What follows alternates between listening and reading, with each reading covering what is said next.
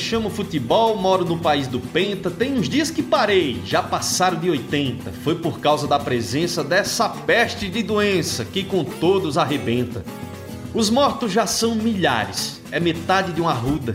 Então te aquieta em casa, é assim que tu ajuda. Pra acabar a chacina, só na base da vacina, pra no vírus dar bicuda.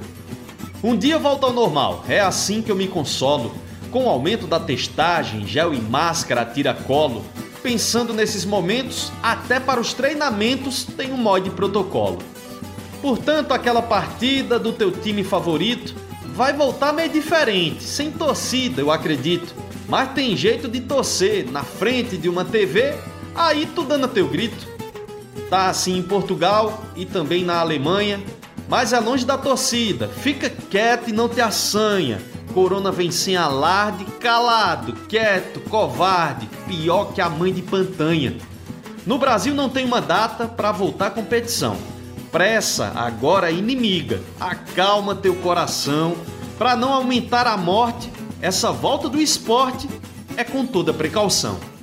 Aí você ouviu Roger Cazé, a embolada do nosso poeta. Estava afastado por um tempo, estava cedido pelo esporte da Globo Minas para geral, fazendo jornalismo geral nesse front, nessa cobertura especial que a Globo tem feito desse período de pandemia do novo coronavírus e está de volta ao esporte agora. Vai voltar também a acompanhar de perto os times mineiros e sempre participando do nosso Embolada. Ele está no DNA do programa Embolada. Valeu, Roger Cazé. E o tema é esse, né? Já deu para entender aí a história. Vamos falar dessa possibilidade de volta ao futebol, de volta aos treinos, e logo, logo, quem sabe, a gente fica nessa torcida para que tenhamos de volta também o futebol, a bola rolando, mesmo que inicialmente sem a presença do público nos estádios. Roger Cazé brilhando mais uma vez na abertura do nosso Embolada. E chegamos ao episódio de número 41 41 vezes embolada para você. É só você baixar no seu aplicativo de podcast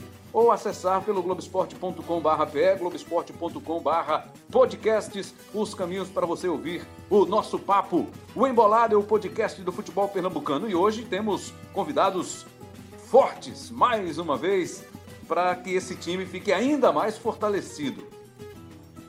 Com o perdão da redundância. Breno Costa, Camila Alves, Cabral Neto e ele, Daniel Santana, o cara que está produzindo muito nesse período de pandemia, está mergulhado na história das produções do Globo Esporte, as histórias que nós estamos apresentando e contando para vocês nesse momento no NE, primeira edição, no NE, segunda edição, NE1, NE2, Bom Dia Pernambuco. O cara está produzindo para todos os lados. Cabral Neto, um grande abraço para você. Chegamos ao episódio de número 41 e hoje o tema é essa possibilidade da volta do futebol. O governo já liberou, a partir do dia 15, os times de Pernambuco podem voltar aos treinos de forma gradual. Já já vamos falar dos principais pontos do protocolo que foi apresentado pela Federação Pernambucana de Futebol aos clubes. E qual é o seu ânimo para acompanhar essa volta do futebol de Pernambuco? Cabral, tudo bem? Fala, Rembrandt. Um abraço para todo mundo. Prazer estar aqui de, no, de novo, conversando sobre futebol. Olha, Rembrandt, é, eu estou com um, um, sentimento misto, né? É, o primeiro de, de, de esperança que, que, possa dar certo, de poder, de repente, é, acompanhar novamente o futebol. É lógico que todos nós que trabalhamos com isso estamos com muita saudade, né? Todos nós somos apaixonados por futebol e estamos com muita saudade, torcendo para que dê certo, evidentemente, para que isso não não, não possa atrapalhar, digamos assim, o combate a, essa, a, esse vírus.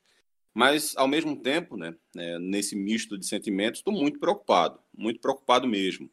Né, a gente vai detalhar essas questões ao redor, durante o, o programa, né, mas estou muito preocupado porque não sei se o Brasil está tá pronto para isso, não. Sabe, tenho, tenho desconfianças. Eu estava lendo hoje uma matéria da, da revista Época, né, no site da, da Globo.com, mostrando que é, o Brasil está indo na contramão do mundo na hora que começa a flexibilizar o isolamento social e que o Brasil não atende a, a vários dos conceitos que, que a OMS tem para começar a flexibilizar esse isolamento social. E, e aponta alguns casos aqui. Né? Por exemplo, os novos casos da doença devem ser esporádicos e concentrados em certos lugares. Não é o caso do Brasil. Que esse nível não sobrecarregue o sistema de saúde. Pernambuco tem hoje, segundo dados do, do G1, 98% de suas UTIs é, sendo utilizadas. 98%. É, um outro passo que a OMS determina também, que o país deve fazer teste em massa para identificar os casos, e o Brasil é um dos países que menos faz testes no planeta né, em termos percentuais. É, um outro ponto, é preciso proteger especialmente locais mais vulneráveis a surtos, como favelas, por exemplo. Não é o caso do Brasil também. A gente está vendo aí a disseminação do vírus é, correndo solta em locais mais é, com menos estrutura, né, para favelados, para as comunidades. Isso está muito forte. O vírus está muito forte nesses locais. Então é, é, é muito preocupante. Né? Os únicos pontos que o Brasil obedece nesse momento à recomendação da OMS é o fato de impedir a importação e exportação de casos, né, porque as fronteiras estão fechadas, aeroportos praticamente sem funcionar nessas viagens internacionais, né, e que a população esteja consciente e comprometida. A população está consciente, mas boa parte não está comprometida no combate à pandemia. Então, eu fico muito preocupado mesmo com isso. A Alemanha, por exemplo, quando anunciou né, que o futebol voltaria em algumas semanas, ela tinha acabado de um, no dia anterior ter tido pouco mais de 500 casos no país inteiro, enquanto que no Brasil ontem morreram 1.374 pessoas. Então, é esse misto de esperança que dê certo para voltar futebol, para voltar a acompanhar futebol, mas ao mesmo tempo muita preocupação com uma segunda nova onda que pode ocorrer no país. Inclusive, uma matéria muito bem feita pelo Jornal Nacional ontem, mostrando o risco desse, desse, dessa nova segunda onda, dessa segunda onda que pode acontecer no país. A gente vai, na sequência, falar do futebol pernambucano de forma mais específica, mas eu queria saber a tua visão, Breno Costa, editor, repórter do Globoesporte.com aqui em Pernambuco, sobre essa bolha que o futebol vai formar para tentar voltar à atividade, porque tem muita gente que depende do futebol, depende dessa área econômica, desse setor, e está precisando voltar, está vislumbrando essa possibilidade de voltar ao trabalho. Como você imagina que o futebol vá se colocar, se posicionar nesse momento ainda de, de crescente pandemia, de números que nós estamos vendo aí todos os dias no Brasil? Breno, bem-vindo de volta aqui ao Embolada. Valeu, Rembrandt. É um prazer estar participando aqui com vocês. Eu acho que o Cabral é fez uma boa introdução né, desse tema aí que a gente vai aprofundar um pouco mais, trazer mais para Pernambuco. Mas eu também vejo com, com muita preocupação. A gente está num momento muito delicado, um momento em que a curva ainda é crescente. É, o Brasil hoje está se aproximando de mortes diárias do número de 1.500 pessoas por dia. Se você for transportar isso para outro, para comparar com casos, por exemplo, quedas de aviões, são inúmeros aviões comerciais caindo num dia são desastres, assim, de fato. É, e eu acho muito difícil, dentro desse contexto de, de, de, infecção generalizada, se espalhando pelo, pelo país o vírus ainda mais, eu acho muito difícil do futebol conseguir se isolar, porque, como você falou, existem muitas pessoas no entorno da prática, os jogadores têm seus familiares, a comissão técnica, você tem que ter uma, é, uma higiene redobrada, isso requer custo. Eu acho muito difícil que o esporte consiga se blindar do restante da realidade da sociedade. Camila Alves também está com a gente, é repórter do Globoesporte.com aqui em Pernambuco, nosso ge.com.pe. Camila, você tem acompanhado de perto né, o esporte na medida do possível, home office, tendo contato constante aí com o pessoal do Esporte Clube do Recife. O esporte está num momento muito difícil também na questão financeira, econômica, o time não tem receita, tem perdido receita, tem dificuldade para efetuar os pagamentos aos jogadores, salários estão atrasados, jogador querendo ir embora. Para o esporte em especial, qual é a situação do esporte neste momento que nós estamos conversando aqui no Embolada? Camila, bem-vinda de volta também ao Embolada. Obrigada, Rembrandt. Bom estar aqui de volta, né? Depois de tanto tempo, a gente assim distante. É, acredito que, que a situação do esporte e, mais de um clube, principalmente no Brasil atualmente, é tentar aos poucos fazer essa retomada, principalmente por conta dessa questão financeira. É, mas a gente vê que, que é uma situação muito difícil de, de, ser colocado dentro de uma bolha, principalmente por conta desses pontos que Breno e que, e que Cabral exemplificaram aí. Então, basicamente, o que o esporte tem feito agora é tentar se adequar a esses protocolos que a CBF, que os outros clubes e que a Federação Pernambucana tem recomendado. Então, tudo que eles começaram a fazer ainda, ainda é bastante embrionário, mas a primeira medida que eles tomaram foi de fazer, é de começar esse processo de adequação do centro de treinamento realmente para essa retomada às atividades presenciais. E tudo funcionando num formato assim completamente diferente do que costumava ser.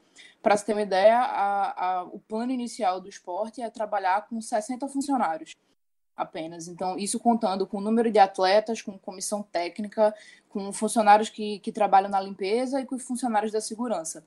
E aí, assim, esse número, a ideia deles é trabalhar com número reduzido, principalmente porque eles vão ter também o refeitório lá do centro de treinamento fechado. A ideia é que os jogadores cheguem lá, façam o treino e voltem para casa. E tudo isso respeitando essa, essas regras do distanciamento social, com, com processo de testagem, com individualização de materiais, inclusive utilizando os três campos lá do centro do, do CT, que é uma coisa que a gente não vê normalmente na rotina, porque eles querem dividir, utilizar, deixar mais ou menos de cinco a seis atletas, pelo menos, em cada campo daqueles. Legal, Camila. De propósito, Daniel Santana, nosso coordenador, produtor, Deixei você por último, cumprimentá-lo por último, porque você foi, mais uma vez, né, um cara que trouxe para a gente muitas informações, muitos detalhes, para que a gente possa, pudesse trocar essas ideias aqui, debater, discutir sobre essa possível volta do futebol de Pernambuco. Você conversou com praticamente todos os representantes dos times de Pernambuco. São dez times que disputam o campeonato pernambucano. De forma geral, porque a gente vai daqui a pouquinho individualizar, especificar os clubes, mas de forma geral, qual é o sentimento, que é que você enxerga de possibilidade de que esse protocolo, sendo cumprido, esses times voltem, possam voltar a treinar a partir do dia 15 e tenhamos aí o início do campeonato muito em breve, muito provavelmente para o começo do mês que vem, mês de julho. Tudo bem, Daniel? Fala, Rembrandt, Breno, Camila, Cabral. Sempre um prazer é, estar aqui no Embolada. E sendo bem franco, viu, Rembrandt? Eu tenho a impressão que o que houve é, para Assim, o que está acontecendo para que essa retomada seja feita agora é o cansaço do poder público. Eu acho que o, o governo, a Federação Pernambucana, os próprios clubes, é, diante da crise né, que cada vez mais sufoca as finanças, desistiram da, da quarentena, desistiram do, do distanciamento social e vão, vão reabrir, a princípio, pelo que, me, pelo que me parece, vão abrir a revelia de tudo que a gente está vendo. É, eu conversei com os clubes, como você adiantou, e principalmente no interior, existem dois, dois argumentos centrais que são contrários, de certa maneira, a esse retorno ao futebol. O primeiro deles é econômico, porque os clubes não têm condições de fazer esses protocolos como o esporte fez, por exemplo, como o Náutico também fez e o Santa Cruz tem feito, está se organizando para fazer de manter o distanciamento dos atletas. E, em alguns casos, não tem nem atletas né, para fazer o treinamento, como é o caso do, do Petrolina, do Decisão e do Vitória. Não tem nem atleta ainda. E um segundo ponto que alguns deles me, é, me confessaram é a situação de que se o governo alega que agora a pandemia começa a se estabilizar e é um, essa doença ela tem essa característica, né? A gente só consegue ver agora o que aconteceu 14 dias atrás então, talvez o que o governo fala pode ser que, que proceda. Então, pode ser que daqui a, alguns dias a gente veja, de, de fato, o número de casos é, serem reduzidos, o número de mortes também. Mas é, no interior é, o, é o contrário. No interior, o número de casos só aumenta. Então, eles, eles fazem essa ressalva. Poxa, tudo bem, pode ser que na capital o número, o número de casos se estabilize e comece a cair, mas não é o que tem acontecido no interior. Então, existe essa, essa dupla preocupação. A primeira com com o número de casos, e a segunda com a condição financeira para aplicar esse protocolo na, na, prática. É porque temos aí, por exemplo, é, a minha cidade é aqui pertinho do Recife, Vitória de Santo Antão, meus parentes moram em Vitória, e as informações de lá é que os números só aumentam, aumentam os números de casos, os números de óbitos, então há uma preocupação muito grande no interior do estado, e eu estou falando de Vitória, que fica a 50 quilômetros do Recife. Mas você imagina lá para lá cima, né, para o sertão, a gente está falando, algumas cidades que não têm um número de casos ainda muito alto, grande, mas... Ô, Rembrandt, só te atrapalhando, Sim, eu falei com o Zé Guilherme, que é o, é o presidente do, do Salgueiro, e falei com ele na terça-feira, ele disse que na ocasião eram 80 casos na cidade e oito mortos. É óbvio que há uma subnotificação, porque por tudo que a gente tem visto é, no mundo inteiro, e aqui no Brasil também, a taxa de mortalidade da Covid-19 não é de 10%. Né? Então, se ele tem 10 mortes em Salgueiro, é capaz dele ter, sei lá, chutando por baixo aí, pelo menos uns 800 casos. Ou seja, é, a maioria dos casos não foram notificados ainda. Então, você imagina como é que você volta é, aos trabalhos numa cidade como Salgueiro, uma cidade que tem, sei lá, 70 e poucos mil habitantes, uma cidade pequena, e que, sei lá, quase 10% da população, sei lá, um, é, um bom percentual da população tem a doença e não sabe. Então, é como se você pegasse um time como o Salgueiro, que tem lá seus 20 atletas, seus funcionários, e fizesse aí um, um comitê, né? Pode ser que alguém daqui morra. Eu acho que é uma coisa muito grave. É... Mas é como eu disse, os clubes estão sufocados pela, pela, pelas finanças e, e, e, acho que é por isso que, que estão pensando em reabrir o futebol nesse momento. Bom, nós tivemos a reunião da federação, não é, Cabral, nesta semana com os clubes, uma reunião, uma videoconferência, uma reunião com cada representante em sua cidade e o representante da federação, Murilo Falcão, que é o diretor de competições, na sede da Federação Pernambucana de Futebol. Eles combinaram esse protocolo, o protocolo foi apresentado, é um protocolo que tem como objetivo a realização da última rodada da primeira fase da competição. Lembrando que paramos na primeira fase, na penúltima rodada, vamos ter ainda que completar essa última rodada para conhecermos os times classificados. Alguns já se garantiram e vamos ver também, conhecer também os times que vão brigar para não cair. Aí vamos ter a realização dessa última rodada, na sequência, a, a segunda fase, que é uma fase também muito importante para os times que estão aí nessa disputa, e as, a fase semifinal e a decisão. E aí vamos ter o quadrangular também paralelo. Foi apresentado com essas possibilidades, Cabral Neto, a possibilidade de termos aí o início dos treinos a partir do dia 15 e a data para se confirmar ainda depois de um consenso de uma reunião com os órgãos estabelecidos aqui, os órgãos sanitários, para que decida-se a data exata para o início do Campeonato Pernambucano. Pois não, Cabral?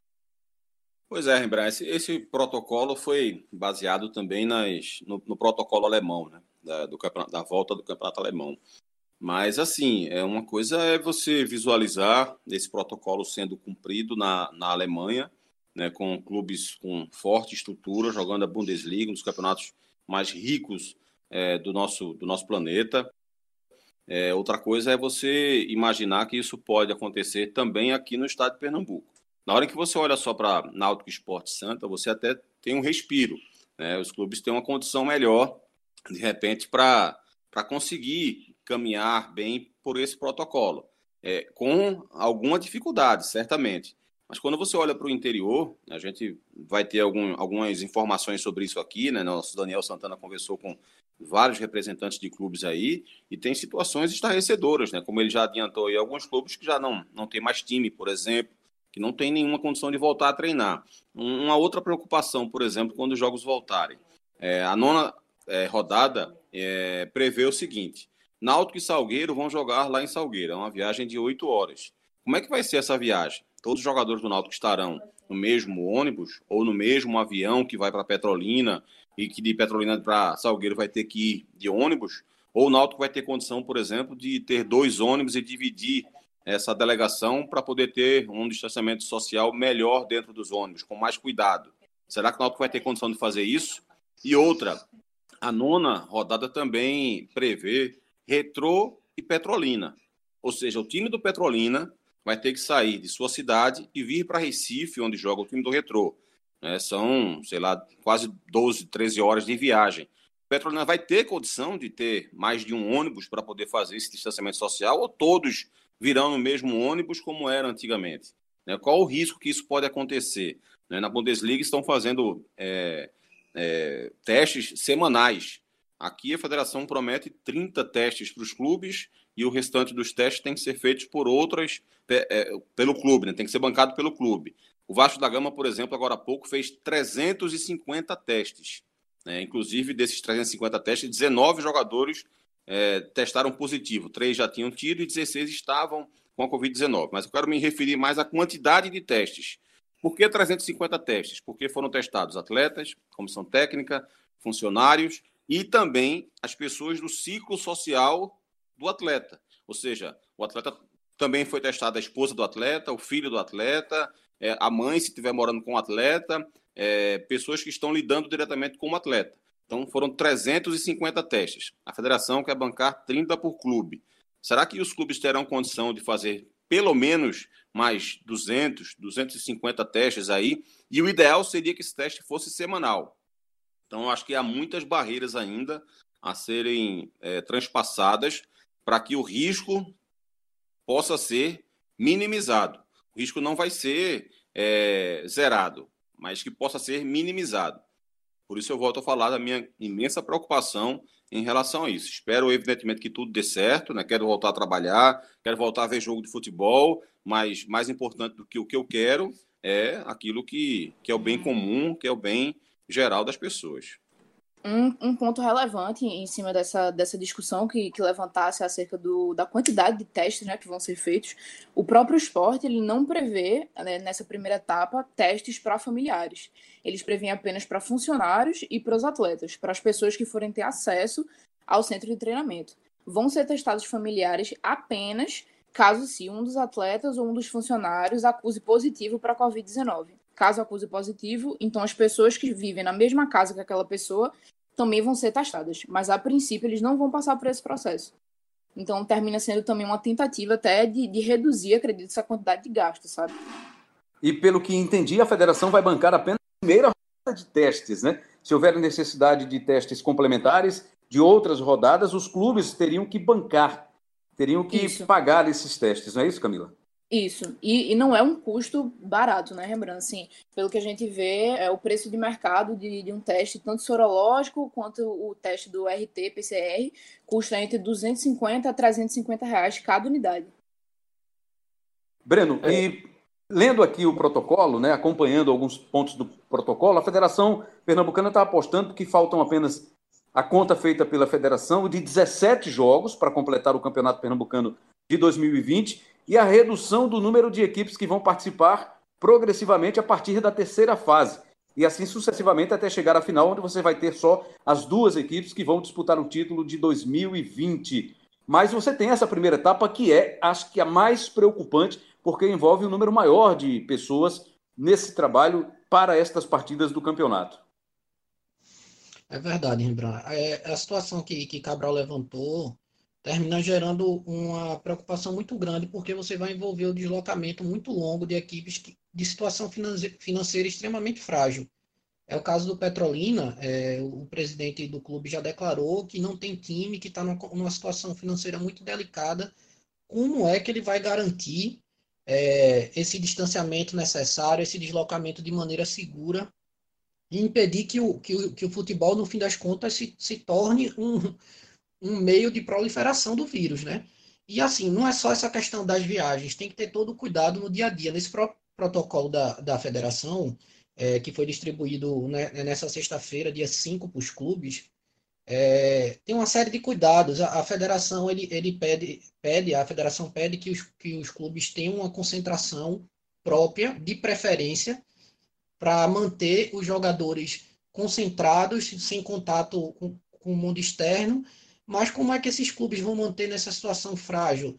No fim das contas, a gente está vendo assim que é, um, que é uma volta é, baseada, como, o Daniel falou, na necessidade financeira, mas ela também vai esbarrar em problemas financeiros, porque esse período de três meses até o do último jogo é, da competição, que foi disputado no dia 15, o Santa Cruz de decisão, no Arruda já com portões fechados, até o próximo dia 15, que é quando os treinos voltam, vão dar três meses aí. Esses três meses, a, a situação financeira dos clubes se agravaram. É, as diferentes situações financeiras. Então, é uma, eu, não vejo, não consigo ver com outro olhar que não seja de preocupação é, esse cenário de volta do estadual, infelizmente. Daniel Santana, nós temos, Daniel, aí para ouvir o presidente do Salgueiro, né, o José Guilherme, Jefferson Oliveira, do Petrolina, o do Santa Cruz, o presidente Constantino Júnior, Temos também Murilo Falcão, pelo lado da Federação Pernambucana de Futebol. Das outras equipes, o que mais te chamou a atenção? Com quem você conversou? Afogados, Vitória, Central, das Retrô. Retrô me parece, pelo que eu ouvi e li em alguns momentos, é um time que está preparado né, para a volta ao treino, porque tem um centro de treinamento muito bem estruturado, tem um presidente que está investindo muito, muito alto, então tem uma estrutura que pode facilitar a volta do retrô. Mas essas outras equipes, decisão, como é que estão essas equipes, Daniel Santana? É, eu queria começar destacando a situação do Central. Breno é, destacou aí outros, outros pontos que podem complicar o retorno. O Cabral já tinha, também tinha levantado a questão da, do deslocamento.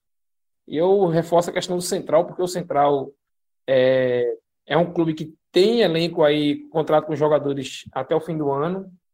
Eles têm uma prevista aí, ninguém sabe se vai ter, e se tiver, como vai ser. Tem uma Série D prevista no calendário. É, então, eles têm os jogadores, mas os jogadores são, a maioria deles, de fora.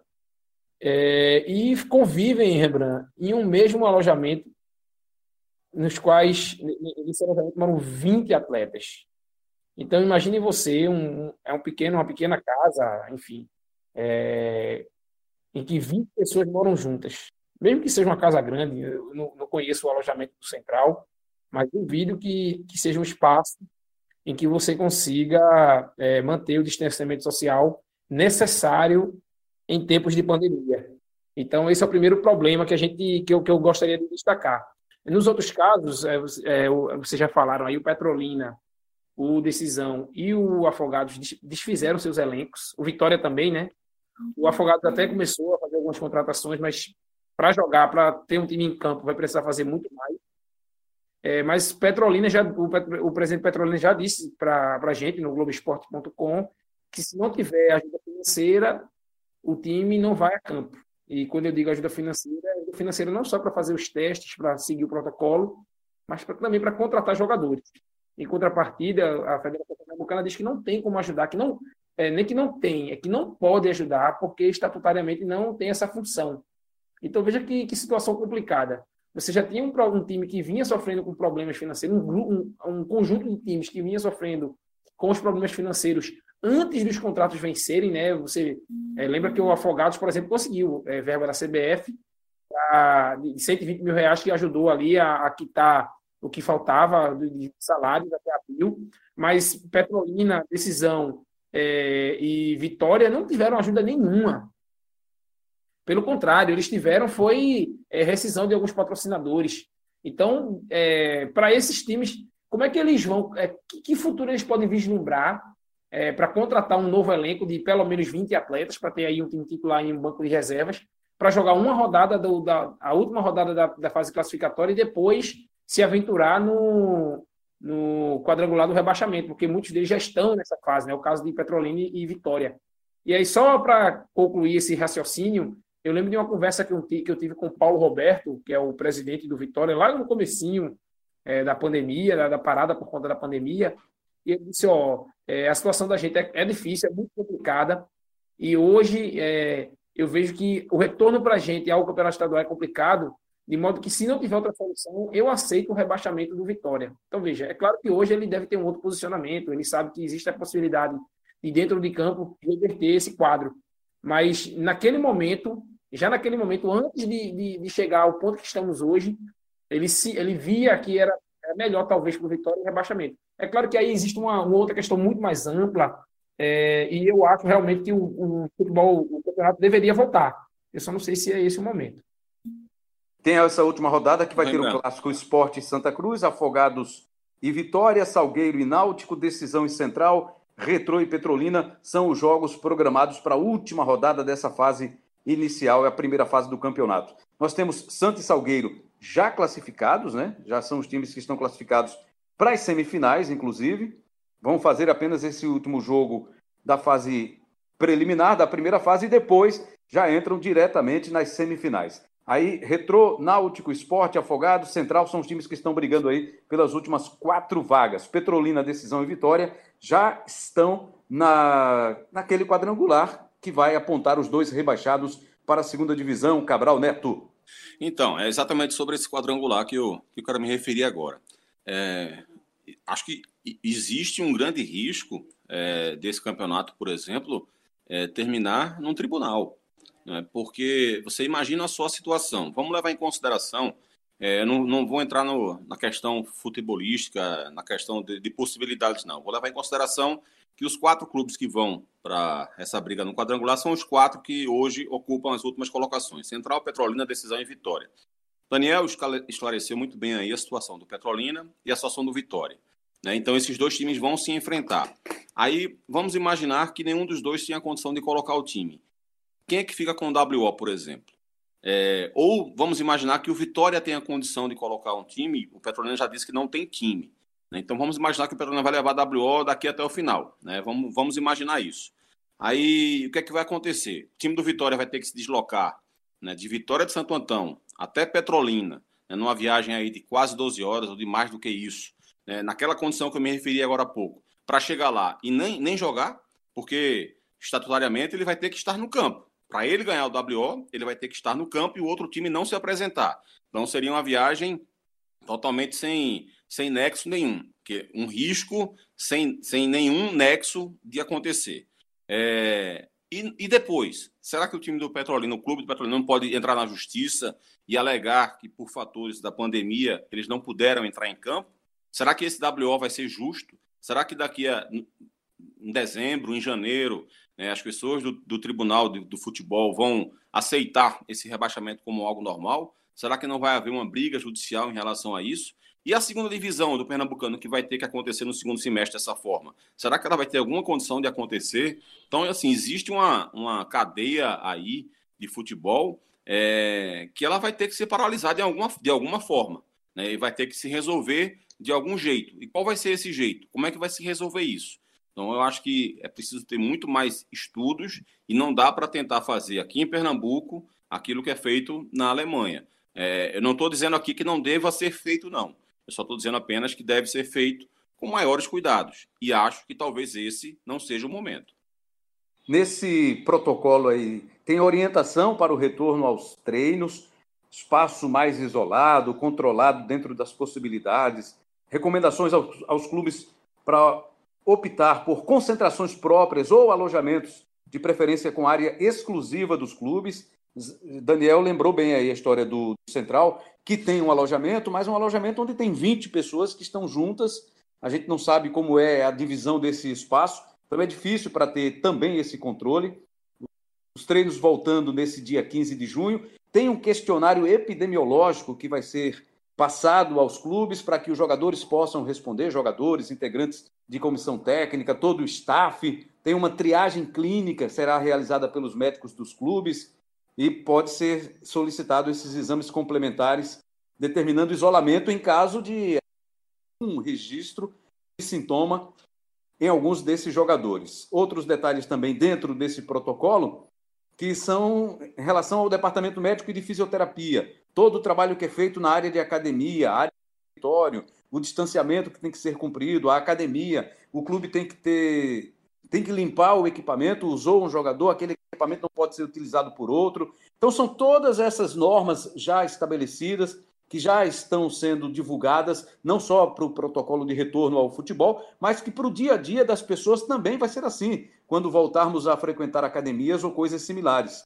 Restaurantes que vão ter sua capacidade também diminuída. Então, são muitos detalhes, Breno Costa, que eu não vejo, eu não enxergo possibilidade para os clubes de menor condição respeitarem, seguirem dentro dessas normas apresentadas do protocolo apresentado e passado pela Federação Pernambucana de Futebol para essa volta ao para essa volta aos treinos em Pernambuco, Breno Costa. É verdade, Rembrandt. Eu acho que é, a grande questão não, não, não, pode até o ouvinte pode até é, sentir que a gente está todo tá todo mundo se voltando contra essa decisão, mas contra a decisão nesse momento é porque é, se trata de um vírus novo, é, nós não temos tratamento eficaz ainda, e vivemos um momento de curva ascendente. O país, como eu falei anteriormente, está batendo a casa de 1.500 pessoas mortas por dia. É apenas uma questão de você avaliar o cenário atual e ver que a gente está numa situação extremamente delicada. E tudo que puder ser feito para evitar novos contágios deveria ser feito. De tal maneira que, com todos esses cuidados aí que a gente vê no protocolo, o cenário financeiro delicado, a gente só fica esperando que pode piorar a situação, e isso já, é, realmente gera uma, uma, preocupação muito grande. E também por se tratar de, de, um, de um cenário to totalmente novo para a gente, né? É, a gente, não é comum não, não é comum acontecer esse tipo de, de, de situação que a gente está passando. E se a gente for traçar um paralelo assim histórico, a última vez que coisa semelhante aconteceu foi há 102 anos com a, com a gripe espanhola. E naquela ocasião, é, o campeonato pernambucano foi afetado, é, foi paralisado em 1918 por dois meses. Eu até fiz uma pesquisa é, no começo da, da pandemia da Covid-19 em relação à, à, gripe espanhola para tentar traçar um paralelo. E na ocasião, eu, eu, vi as datas lá, o pernambucano ficou paralisado por dois meses, de 8 de dezembro, de 8, 22 de setembro, desculpe, a 8 de dezembro daquele ano foi feita a retomada. E no meio desse caminho também tiveram discussões para saber o que deveria ser feito com o campeonato pernambucano.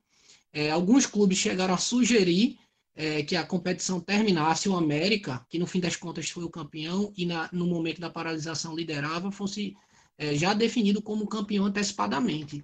E, e não aconteceu, como agora também não vai acontecer.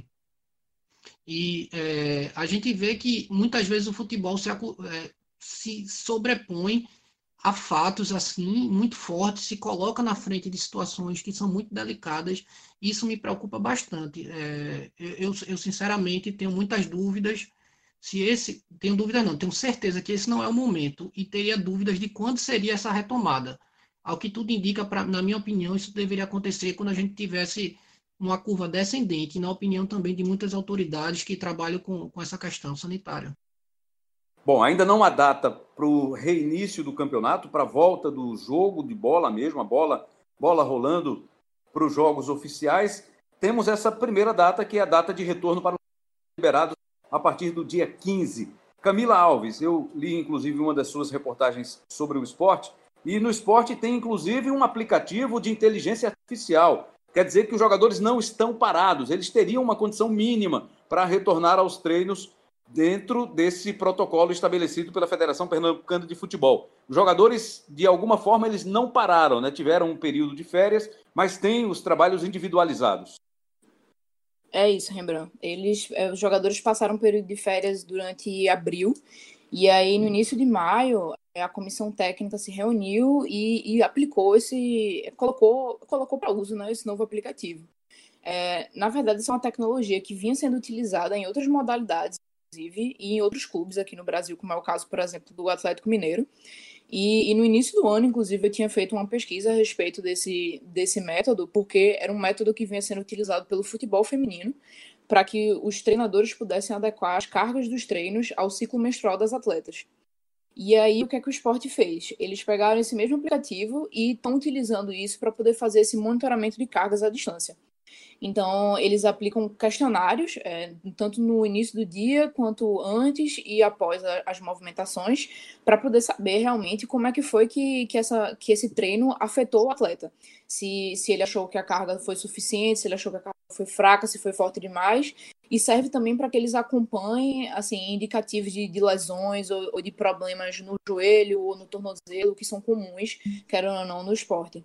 Daniel Santana, o diretor de competições da federação, né, o Murilo Falcão, é que tem feito esse contato direto com os clubes. Ele, de alguma forma, estabeleceu que se os times não, não cumprirem esse protocolo, não se apresentarem para os treinos, não retornarem ao campeonato, vão ser punidos. Como é que ficou isso? Já ficou definido nesse último papo, nessa última conversa que ele teve com os clubes, Daniel? Então, Rebran, a Federação Pernambucana tem conversado né, com os clubes. Até então, esse protocolo é, vinha sendo discutido, a princípio, com os, os, três grandes, né, os médicos de esporte em Santa Cruz e Náutico, junto com o médico da federação que estava traçando esse protocolo, e os clubes do interior não sabiam do que se tratava. Houve essa, essa primeira reunião, e depois, agora, o protocolo foi apresentado. Mas quando se pergunta, eu, eu perguntei, eu perguntei exatamente dessa maneira para Murilo Falcão. É, Murilo, o, o, Petrolina, o Decisão, alguns clubes estão alegando falta de recursos para pôr o time em campo. Como é, que, como é que fica? Como é que fica essa situação? Como é que a federação tem lidado com isso? E aí, é claro, assim, a federação certamente está preocupada, Rembrandt, com, com esse problema, mas é, eles também estão de, mãos atadas porque eles fizeram, fizeram uma doação, vamos dizer assim, logo no começo da, da, da parada, é, para que os clubes conseguissem resolver pendências menores, mas não podem, a, a federação não tem o poder de ela, enquanto entidade que organiza o campeonato, é, ajudar clube A ou B para completar elenco. A única coisa que ele me disse, ó, pô, o campeonato está aí, precisa ser feito, os clubes sabem disso, e se eles não forem a campo, eles vão ter que ser julgados não por nós, da Federação Pernambucana, mas pelo Tribunal de Justiça Desportiva. Então está muito claro, Rembrandt, que a não ser que haja é uma vontade uníssona dos clubes e não de não ter o campeonato, o campeonato vai ter que prosseguir. E eu imagino que a solução para esses clubes vai ter que, que é, contar com garotos da base ou com garotos da região, fazer um time de última hora para não sofrer sanções maiores mais na frente, né? Então, é, Breno lembrou aí o caso da, da gripe espanhola de, de 18, e a gente, as coisas acontecem, a gente parece que aprende pouco, né? Infelizmente é assim. E, e com relação a, a, essas punições é isso. A Federação Pernambucana não tem o poder de obrigar os clubes a jogar e também não tem a, a, incumbência de fazer esse socorro financeiro. O que poderia acontecer é o que já foi feito, junto à CBF ajudou alguns clubes com adiantamento de cota, é, Petrolina e os Petrolina Decisão e, e, Vitória não tem competição nacional para disputar, então eles ficam é, com essa dependência aí de, de, de se virar nos 30 para tentar botar o time em campo. E aí, Lembrando. tem time em campo para treinar, a princípio, né? Não digo nem para jogar. Oi, Breno. E, e partindo assim para outros pontos, né? Tem essa questão sanitária, questão financeira, mas vamos supor, num mundo bem imaginário, que essas situações fossem todas é, contornadas e fosse de fato possível a gente retomar os treinos para posteriormente é, retomar os jogos. É, a gente vai esbarrar em outro problema, que, que, que é jogadores que ficaram muito tempo parados. Qual jogador de alto nível é, ficou parado por três meses? Se a gente for puxar, na, puxar fazer uma retrospectiva, só quando ele está lesionado. Porque geralmente o jogador tem um mês de férias, muitos nem isso têm. Eu digo jogadores que estão acostumados a ter o, o calendário completo é, na temporada. E aí, o que é que vai acontecer? A gente, em Pernambuco, especialmente no Nordeste, tem que terminar os estaduais, tem que terminar a Copa do Nordeste, se forem retomadas todas as competições, e posteriormente jogar o Campeonato Brasileiro. De que maneira isso vai ser distribuído? É uma questão que fica porque os atletas vão precisar se recondicionar, precisar de um tempo para se estabelecer em condição de jogo, porque a gente sabe que mesmo que tenha tido esses acompanhamentos à distância, é, que Camila exemplificou no caso do esporte, que o Santa Cruz também está fazendo, que o Náutico também está fazendo com seus atletas, não é a mesma coisa de um trabalho em campo, de um trabalho é, com, com, jogadores é, em, trabalhando em grupo, sendo monitorado ali no local de treino adequado. Nem todos têm condições de ter uma área livre para treinar, muitos treinam apenas dentro de casa. E se você for voltar para imprimir esse calendário, que vai ser um calendário invariavelmente frenético, vai ter certamente você vai se deparar com muitos problemas de lesão ao longo desse caminho. E aí vai se gerar outro tipo de problema.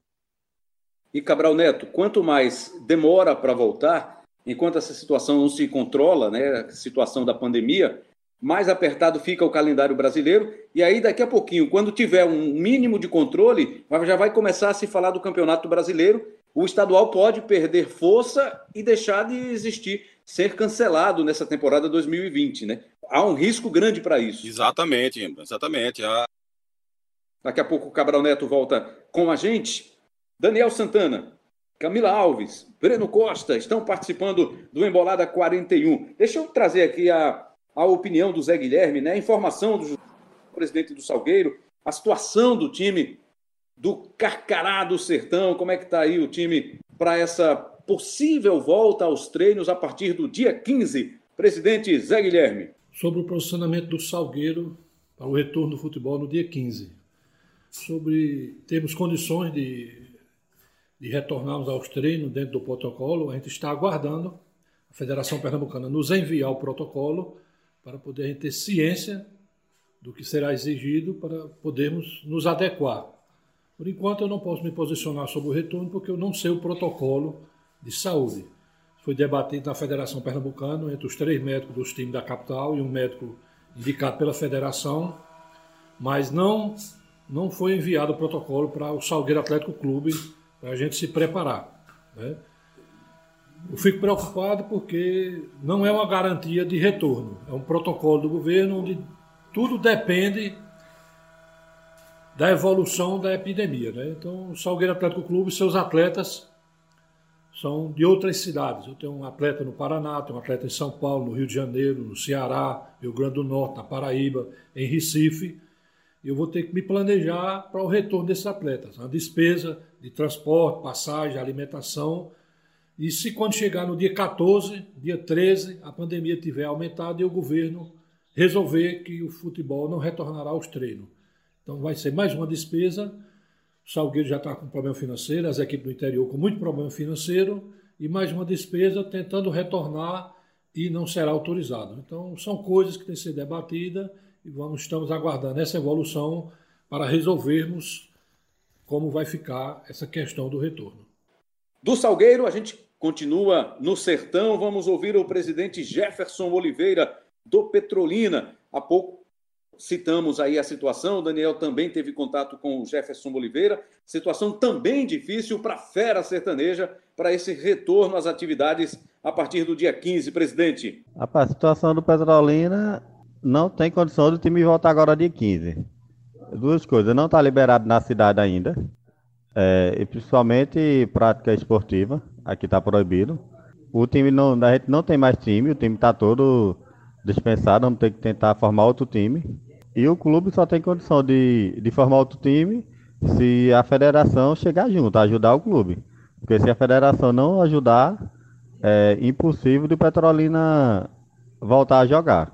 A gente não tem condição de bancar essa folha salarial e montar outro time para o final da competição. Aí estamos aguardando o posicionamento da federação. A gente só pode reiniciar os treinos aqui com o aval da prefeitura. O campo é municipal, e a gente não tem essa autonomia de obedecer, não. Legal, então aí os presidentes do Salgueiro e do Petrolina, um cenário né, muito parecido para os dois times, o Salgueiro com um pouco mais de estrutura, tentando apoio, né, buscando apoio, doações dos seus torcedores na cidade de Salgueiro. Pois não, Cabral, complete. Então, Embran, e aí os campeonatos estaduais, de uma forma geral, podem ter essa dificuldade, né? O campeonato pernambucano começar a se atropelar com o campeonato brasileiro e a gente sabe que os clubes vão priorizar o campeonato brasileiro, né? Lógico. É, a dificuldade do esporte de enfrentar as equipes da, da Série A é, é imensa, então ele vai priorizar o campeonato brasileiro, até pela questão financeira também, o próprio Náutico também querendo voltar para a Série A e o Santa querendo sair da terceira divisão. Então corre esse risco de esvaziamento de atenção nos campeonatos estaduais, né? E propriamente no campeonato pernambucano. E eu queria só fazer um, um adendo aqui a essa discussão, lembrando que eu acho que, inclusive, é, é, uma opinião de todos nós, né? Não é só minha, não. É, é essas questões que a gente está levantando aqui de preocupação é, não são para, para parar o planejamento, não são para para que os clubes e a federação ignorem a possibilidade de voltar. Muito pelo contrário. O que a gente está querendo apenas alertar aqui é que se faça com o máximo de atenção possível. Apenas isso, que se prossiga esse planejamento, que prossiga essas conversas, essas reuniões. Isso é muito importante. Discutir esse assunto é importantíssimo. Tem que, tem que se discutir isso para poder, na hora em que estiver pronto, é, o campeonato possa voltar com todas as atenções e com todo o cuidado possível. E o planejamento é necessário. Então, é esse alerta que a gente faz. É um alerta para que se cuide dos clubes e do Campeonato Pernambucano com muita atenção e com muito cuidado. E uma questão importante é que não se leve apenas em consideração aquilo que foi feito na Alemanha, por exemplo. É preciso levar em consideração o nosso cenário, o nosso ambiente. Não dá para imaginar e tratar, por exemplo, Náutico Esporte Santa da mesma forma que são tratados os clubes do interior, é porque eles têm muito mais dificuldade, eles têm muito mais deficiências financeiras, inclusive, de estrutura. Não é isso que a gente está alertando aqui. É, não dá para tra tratar uh, o Brasil como a Alemanha e não dá para tratar os grandes clubes de Pernambuco como vai ser tratado também Petrolina, Decisão e o Central. É, alguns times, times que inclusive se desfizeram dos seus elencos, né? Isso é muito, exatamente. muito importante. Então é, é, preciso ver de forma diferente. Uma coisa é ver o esporte que tem condição de ter uma inteligência artificial, por exemplo, como disse a Camila, por mais que o esporte esteja vivendo uma dificuldade financeira muito grande, é, não dá para comparar a possibilidade do esporte, um clube de Série A, com a possibilidade do Petrolina, e isso não seriam direitos iguais, digamos assim. Eu não estou dizendo que, que tem que se fazer, se dar ao Petrolina a estrutura que o esporte tem, não, porque isso nunca vai acontecer, mas eu tenho que, tem que dar ao Petrolina um mínimo de condição para ele terminar com honra o campeonato estadual. Se ele tiver que ser rebaixado, que seja dentro de campo e não por conta do vírus. Ô, é, Rembrandt. Perdão, oi, Daniel. não, é só um, um, um, um, um parênteses aí para não para não dizer que não falei das flores, tem algumas ações que a federação tem feito, é, de acordo com o Murilo, que, são, que estão é, de acordo com o que eles podem fazer, é, que são, por exemplo, é, isenção nas taxas de inscrição, que é, é, que é uma coisa que poderia pesar ainda mais, imagine só, é, você tem que agora ter que pagar pelas taxas de cada jogador que você for se inscrever no campeonato. Então, essas taxas, os clubes estão isentas delas, para que consigam remontar seus elencos. Tem uma outra questão, é, que é o prazo para que essas inscrições possam ser feitas. Então, os clubes podem inscrever jogadores até o dia da realização da nona rodada.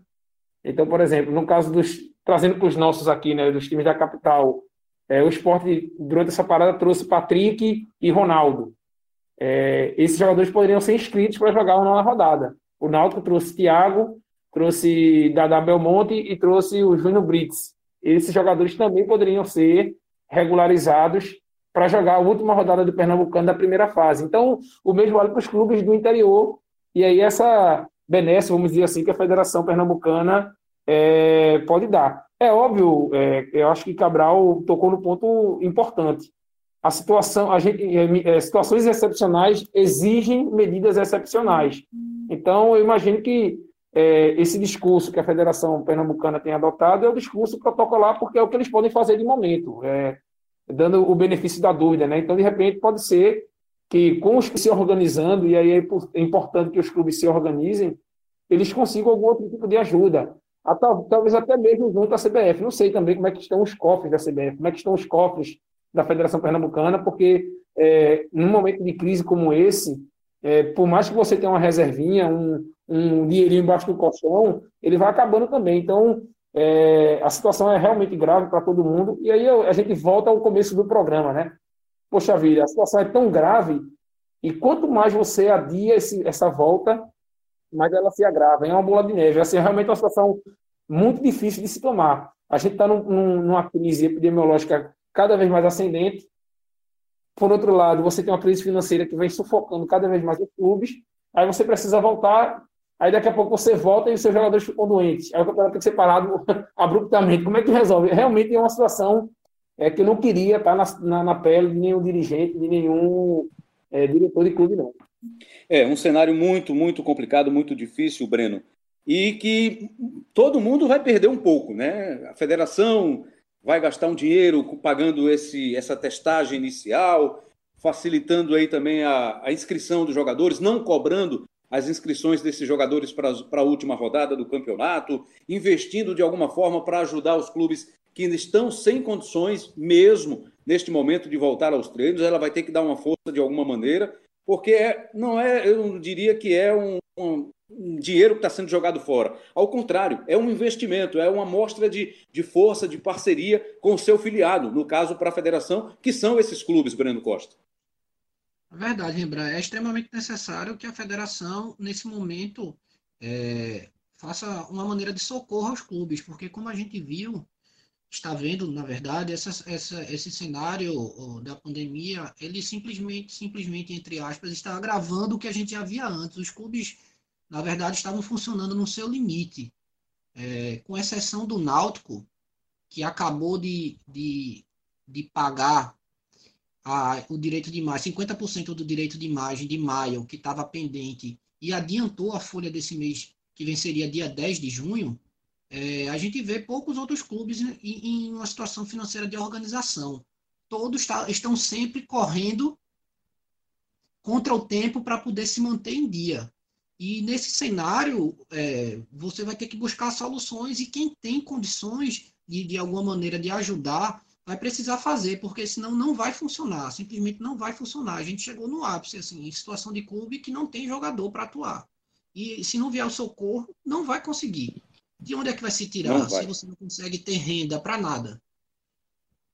É difícil, muito difícil. Você trouxe uma informação nova, né? Quem tinha essa do pagamento do Náutico, antecipação do pagamento do salário de junho, pagamento de maio, aliás, pagamento de imagem. Quer dizer, está é, tá fora da curva, né? Nesse momento, o Náutico está conseguindo efetuar pagamento, honrar compromisso numa situação difícil. Isso é sinal de organização, organização que foi feita lá atrás.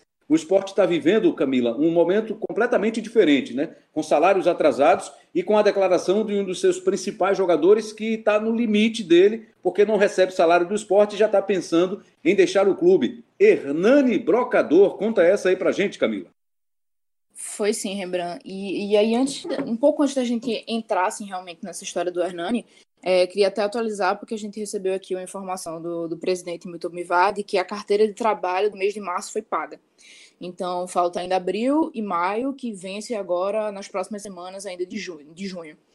E, mas lembrando que, que o esporte não paga imagem desde o começo da pandemia, né? desde, desde março, e alguns atletas não recebem, não recebem direito de imagem desde fevereiro. E, e aí a história do Hernani basicamente foi o seguinte: ele disse que, que para ele chegou o momento dele começar a pensar um pouco nele também. Porque ele se vê já pensando no clube há dois anos. É, lembrando que, que Hernani, ele no, no fim de 2018, quando o esporte foi rebaixado para a Série B, ele acertou com a direção uma redução salarial para poder jogar a temporada de 2019 na segunda divisão. E aí foi isso que aconteceu no, no, ano passado, uma história relatada por ele e pelo próprio presidente do esporte, o, o Bivar. E aí, recentemente, agora nessa semana, ele deu uma entrevista para a nossa reportagem, dizendo que se alguma proposta chegasse que agradasse a ele, que ele iria conversar com a direção, porque ele estava disposto a dessa vez deixar o clube. Vejam só a situação né, que o esporte vive nesse momento. E Cabral, isso pode de alguma forma causar um efeito cascata no elenco? já que um dos principais jogadores toma essa iniciativa de falar que é hora de pensar nele não mais no clube, Cabral? Eu acho que corre sim, Rembrandt. Acho que corre, claro que, que corre esse risco. Né? Acho que os jogadores, inclusive, devem estar se conversando, né? devem estar é, pensando no, no, que vai ser. Eles estão atentos a, a, ao que o Hernani Brocador falou agora, é óbvio que sim. Isso pode é, fortalecer, pode dar coragem para que outros atletas tomem a mesma atitude. É, eu, eu acho que, que assim é preciso ver esse momento dos clubes e, e, dos jogadores de uma forma diferente do que a gente vê normalmente. É a análise que eu faria sobre a escolha do Hernando Brocador é, no ano passado é diferente da análise que eu faço hoje, né? porque a gente tem que levar em consideração na hora em que a gente vai analisar essa questão é, o momento, o cenário, a pandemia, né? Então assim é, seria no mundo ideal, o Hernani teria um pouco mais de jogo de cintura e entenderia melhor a situação do esporte. Numa situação normal, o esporte talvez tivesse um pouco mais de dinheiro para poder é, pagar aquilo que deve ao Hernani.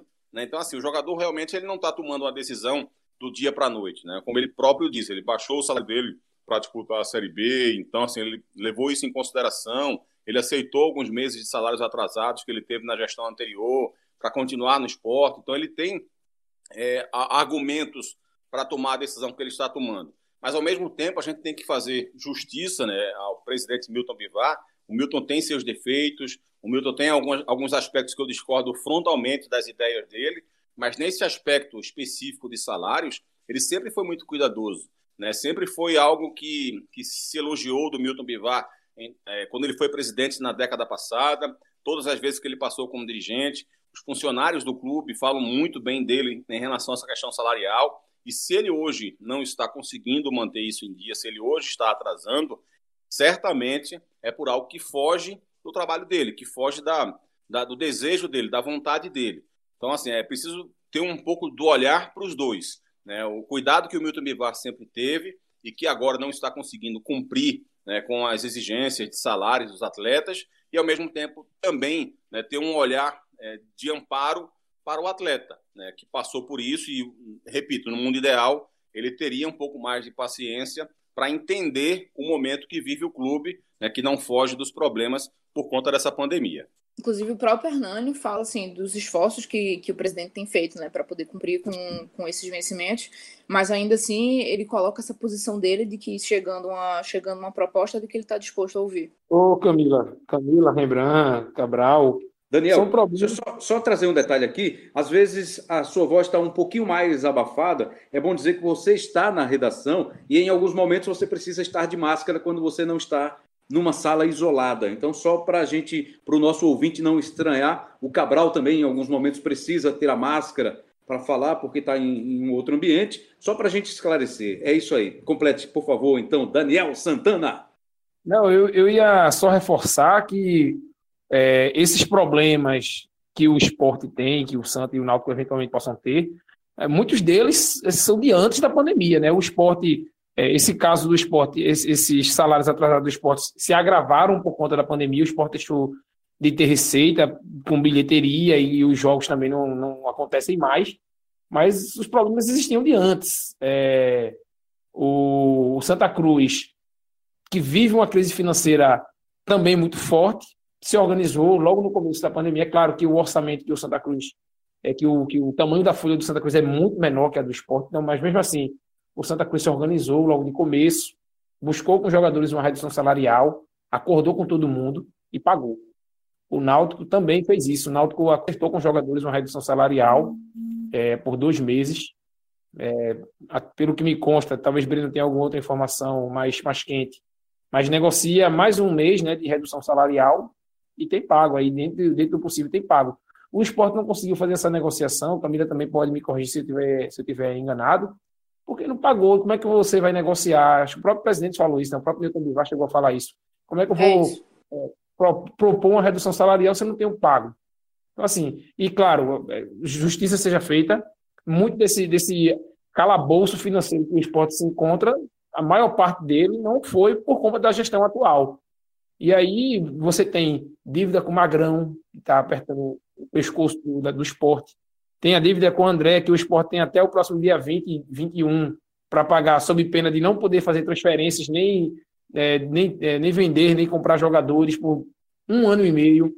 Então, assim, são crises, são crises e problemas que antecediam a pandemia, que antecedem a pandemia e que foram agravadas por ela. E, e quanto mais tempo os times é, ficam sem ter receita, mais vai se agravando. É aquela história, né? aquele, aquele ciclo vicioso que a gente vem falando desde o início do programa. É uma situação realmente muito complicada e, e, e eu não consigo imaginar de que, de que forma o esporte vai, é, se resolver. Uma delas é que o presidente indique, né? tentar negociar diretamente com o esporte de Portugal, pelo menos esse, essa dívida com o André, ver se o clube português perdoa na base da camaradagem porque eu estou achando difícil o esporte ter o dinheiro para pagar no, na data prevista aí da FIFA. É só para fazer um adendo com relação a, a, esse caso específico da FIFA, é, porque é basicamente o seguinte: é, a FIFA ela tem esse prazo de 45 dias, como, como o Daniel explicou, mas eles não divulgam exatamente a partir de quando começa essa contagem, porque a contagem ela começa a partir do momento que o clube credor fornece os dados bancários necessários para poder ser feito esse depósito. Então, tanto faz que ele tenha feito no primeiro dia após a notificação e a ordem de pagamento, quanto ele tenha feito uma semana depois. Então, esses 45 dias, eles, eles só são, só, só começam a contar a partir desse, dessa informação, realmente. O próprio Sporting, ele não, não se pronuncia sobre, sobre esse caso específico, ele não diz assim, é, a partir de quando, se eles forneceram, eles não se pronunciam sobre o caso, e a FIFA também não confirma quando é que é feito esse, essa, esse, essa informação, realmente. Então, basicamente, você tem uma atualização quando, quando a FIFA tomar uma decisão sobre o caso mesmo. Bom, agora vamos ouvir o Constantino Júnior, o presidente do Santa Cruz, sobre essa questão da volta aos treinos a partir do dia 15, a liberação por parte do governo, né, do, da equipe de saúde do governo e aí o protocolo apresentado pela Federação Pernambucana de Futebol, com a palavra o presidente do Santa Cruz. Tudo isso vai passar. Agora a gente quer fazer uma, uma, uma testagem grande nesse primeiro momento, claro, que é importante. O futebol não é uma bolha, não, são só, não é só quem entra em campo. A gente tem um número grande de profissionais né, que lidam diretamente com jogadores, que é o caso do, do massagista, do roupeiro, né, e aí indiretamente muita gente também, desde o do, do pessoal que cuida do campo, a tia da cozinha, o pessoal da lavanderia. Então, é um, é um grande número de profissionais que, que, se envolvem, mesmo com esse quadro reduzido. né, que é o que a gente vem tentando fazer, todos os clubes vêm tentando fazer, mas nesse primeiro momento o pensamento, a ideia é de fazer uma testagem em massa né, e que a gente adote o protocolo né, que vem sendo pedido pela CBF, também desenvolvido aqui pela Federação Pernambucana, né, para que a gente consiga deixar todo, todo mundo com segurança. Se você for levar em consideração que tem que as famílias, né, a gente fala das famílias dos atletas, né, e também da, da condição da, de todo, né, das pessoas que lidam com o futebol diretamente, né, o segurança, essa parte pessoal do campo, né, no primeiro momento, eu acho que cerca de 120, né, 140 testes, e depois essa, essa questão vai continuar a testagem semanal. Né, é, é importante também lembrar que, que os testes, tem o teste rápido, o teste de sorologia, então todo, todos os procedimentos e tudo que envolver tecnologia, o Santa vai, ter, vai precisar usar né, para que a gente dê a, a maior segurança possível né, aos nossos atletas e aos profissionais envolvidos é, com o departamento de futebol. Para completar agora, Murilo Falcão, que é o diretor de competições da Federação Pernambucana de Futebol, depois desse papo com os clubes, dos estudos feitos pela Federação Pernambucana de Futebol, para autorizar a volta aos treinos a partir do dia 15. Murilo Falcão, qual é a perspectiva? É, a federação vai dar todo o suporte, ela já abriu mão de, de pagamento de taxa de inscrição de atletas, é permitido inscrever atletas ainda até essa nona rodada. A CBF também não vai cobrar taxa de inscrição de atletas. Né? Então, você tem várias opções aí que a, a tanto a federação quanto a CBF ela está abrindo mão de receitas para ajudar os clubes. Agora, é, estatutariamente, tanto pela CBF como pela própria federação, é, não há um dispositivo legal de recurso para pagamento de folha de pessoal. Você não viu nenhum tipo de ajuda dessa dos dos órgãos governamentais de pagamento de folha de pessoal. Há de redução do salário, há de negociação salarial, de jornada, de antecipação de férias, mas não há nada específico que você garanta o pagamento de folha de pessoal. Semelhante será no futebol. Bom, agora a gente completa aqui, para a gente estar tá chegando já no do episódio, temos o Cabral Neto para falar do cenário, Cabral porque a gente não pode aqui comparar o que é que vai ser feito no Brasil com o que tem sido feito na Alemanha, com o que se faz agora em Portugal. Portugal também já voltou né, com o seu futebol essa semana e outras ligas vão voltar, a espanhola já na semana que vem, logo, logo também a inglesa. Mas que tipo de exemplo de comparação a gente pode fazer e trazer para o futebol de Pernambuco dentro dos rigorosos critérios do protocolo exigido pela federação pelos, para os clubes voltarem aos treinos, Cabral? Olha, Rembrandt, acho que o mais importante nesse momento é um, é um que eu, eu não, não, não consigo visualizar muita perspectiva, que é o de fazer testes. Eu acho que não só o futebol precisa disso, mas o Brasil inteiro precisa. A gente precisa ampliar drasticamente, brutalmente, o número de testes que estão sendo feitos para a Covid-19. Em toda a população, mas especificamente no futebol, eu acho que esse número precisa ser muito, muito ampliado. A gente vê que os cuidados que são, são feitos em relação ao futebol, em relação ao, aos testes em si, o teste tem sido uma prioridade nesses países. A Alemanha tem feito esses testes semanalmente, com pessoas de contato do atleta, como foram feitos em relação aos clubes, em alguns clubes do Brasil, como eu citei agora há pouco, Vasco, o Atlético Mineiro, o Flamengo e outros. Então, acho que os testes precisam ser feitos o máximo possível. Né? Não só nos atletas, não só nos funcionários, mas, sobretudo, nas pessoas do ciclo desses atletas e também desses funcionários. E, e é preciso ter um acompanhamento semanalmente a respeito disso. Porque não adianta você fazer o teste. Hoje, o jogador vai estar treinando, pode ser que viaje, vai estar em contato com outras pessoas e daqui a uma semana, daqui a 10 dias, essa pessoa que não estava infectada hoje pode estar infectada daqui a 10 dias, 15 dias, e isso pode desencadear uma rede de contágio muito alta. Então, eu acho que a gente precisa fazer esse tipo de teste, precisa ter esse, esse sacrifício financeiro, inclusive, para que o máximo de pessoas sejam testadas no futebol pernambucano e no futebol brasileiro. Valeu, Cabral. Eu vou liberar você do quiz que eu vou fazer na sequência com o Breno, com o Daniel e com a Camila. Tá combinado assim, Cabral? Combinado, então, Rembrandt. Tá tudo feito. Eu, eu, nunca gostei muito de participar de quiz mesmo e tal. O pessoal diz que eu sou. Eu falo demais para responder sim ou não. Então, é melhor sair mesmo. Valeu, Cabral. O pessoal é muito maldoso, Cabral. Não tem isso, não. É verdade, Breno, verdade. Então, também acho, também acho. Um abraço, galera. tá vendo aí, galera? Deixa, ele vai, vai se desconectar, Breno, Camila e Daniel. Porque... Mas eu vou ouvir depois, viu? Ah, muito bem, muito bem. Abraço. Valeu, valeu, Cabral. A pergunta é simples: Breno, Camila, Daniel. Se vocês lembram, quem é o artilheiro do Campeonato Pernambucano e com quantos gols? Sem procurar na internet, hein? Eu acho que é Pipico. Pipico. Sei lá, Pipico. sete gols. Na opinião de, de Daniel Santana, Breno e Camila, que não estão procurando na internet com certeza. Estão tentando, estão forçando a memória para lembrar. Não lembraram, né? Acho que não foi Pipico. Eu acho que alguém. Alguém. Eu, deixa eu ver. Do Afogados. Ah, isso mesmo. Diego Ceará. Diego, Diego Ceará, Ceará. Afogados. Ultrapassou Pipico. Olha aí. É ele mesmo. Diego Ceará, cinco gols. Miller tá Fernandes. No esporte, tá no Boa tá Esporte. No gol, né? Já, já deixou Afogados, né? Exatamente. Caminho, caminho limpo o Pipigo, o Pipigol. William Lira, do Retrô, Miller Fernandes, do Salgueiro e Pipico, do Santa Cruz, com quatro gols. Estão ali na cola do Diego Ceará, que não vai mais disputar o Campeonato Pernambucano de 2020. Rebranzinho, eu só queria fazer um adendo aí ao comentário de, de, de Cabral, ele não está mais aqui. E aí algum, algum, desavisado, algum desavisado pode dizer, pô, mas o futebol pode, pode voltar do jeito que está, porque outras atividades também não, não, testam com frequência, sei lá, outros, outros serviços essenciais não testam com frequência, o, cara da, da farmácia não testa com frequência, o cara do supermercado não, não testa com frequência. Só que a gente precisa re, re, é, relembrar o seguinte: o futebol é um ambiente é, muito diferente, é, fica muita gente confinada durante os, os treinamentos, durante as, as concentrações, antes das partidas. Tem a questão do vestiário, que é um ambiente fechadinho ali com todo mundo junto.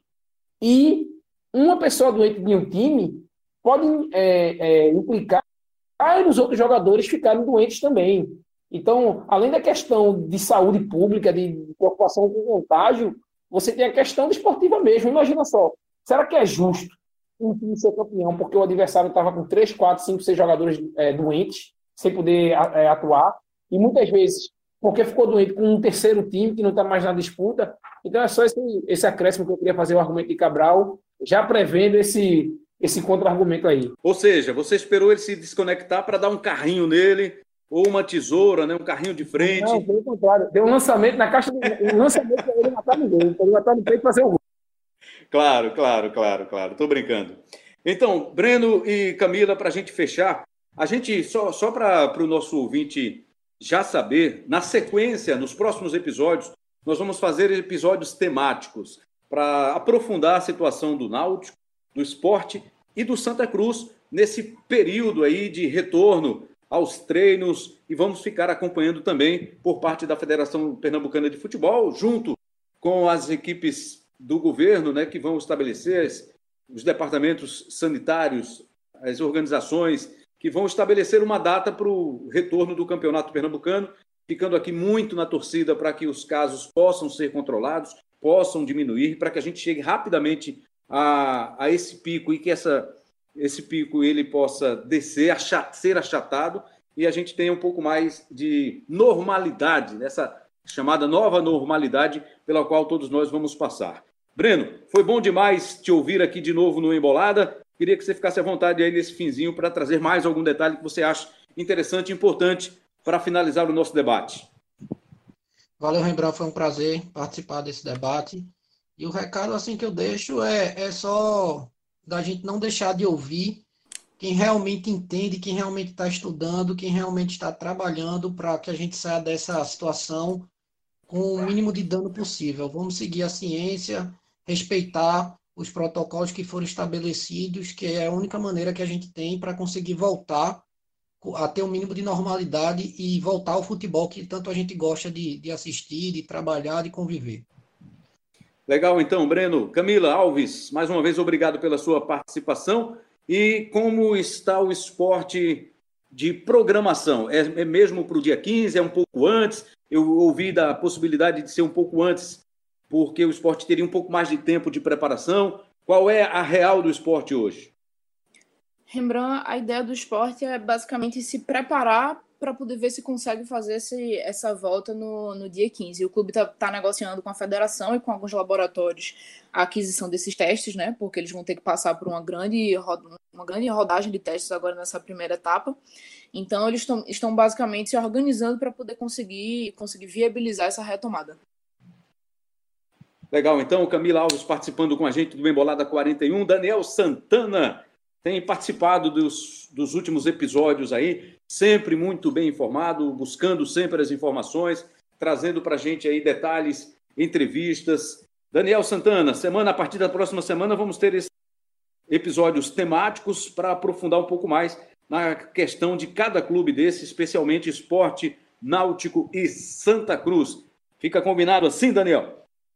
Fica combinado, Rebranzinho. Vamos atrás dos, das pessoas que podem falar sobre isso, né, com mais propriedade, que são os próprios dirigentes, de repente algum, algum jogador, e é, corroboro com o que disseram Camila e, e Breno, tomara que a gente consiga, o quanto antes, uma vida né, mais menos sufocante do que é estar quarentenado, né? É, não tá fácil para ninguém, né? Realmente bem difícil. Bom, Breno, Camila, Daniel, Cabral, um abraço para todo mundo, agradecendo também aí a Elias Romaneto. Tem tido muito trabalho para editar esses episódios dos últimos tempos aí desse período de pandemia, né? Todo mundo fazendo de um local diferente. Antes a gente fazia tudo no mesmo ambiente, no estúdio. Agora, por causa do distanciamento social, cada um tem que fazer de um local diferente. Mas o Elias está lá com paciência e competência, fazendo, editando e botando no ar para a gente aí o Embolada, que você ouve pelo aplicativo de podcast, pelo globesport.com barra podcasts e globesport.com barra PE. Tivemos na abertura a volta de Roger Cazé, meteu um chinelinho aí durante esse período, mas estava trabalhando, é claro, mas está de volta aí para, com sua poesia brilhante, fazer as aberturas do Embolada. Valeu, turma! Valeu, galera! Um grande abraço, uma boa semana para todo mundo e até a próxima!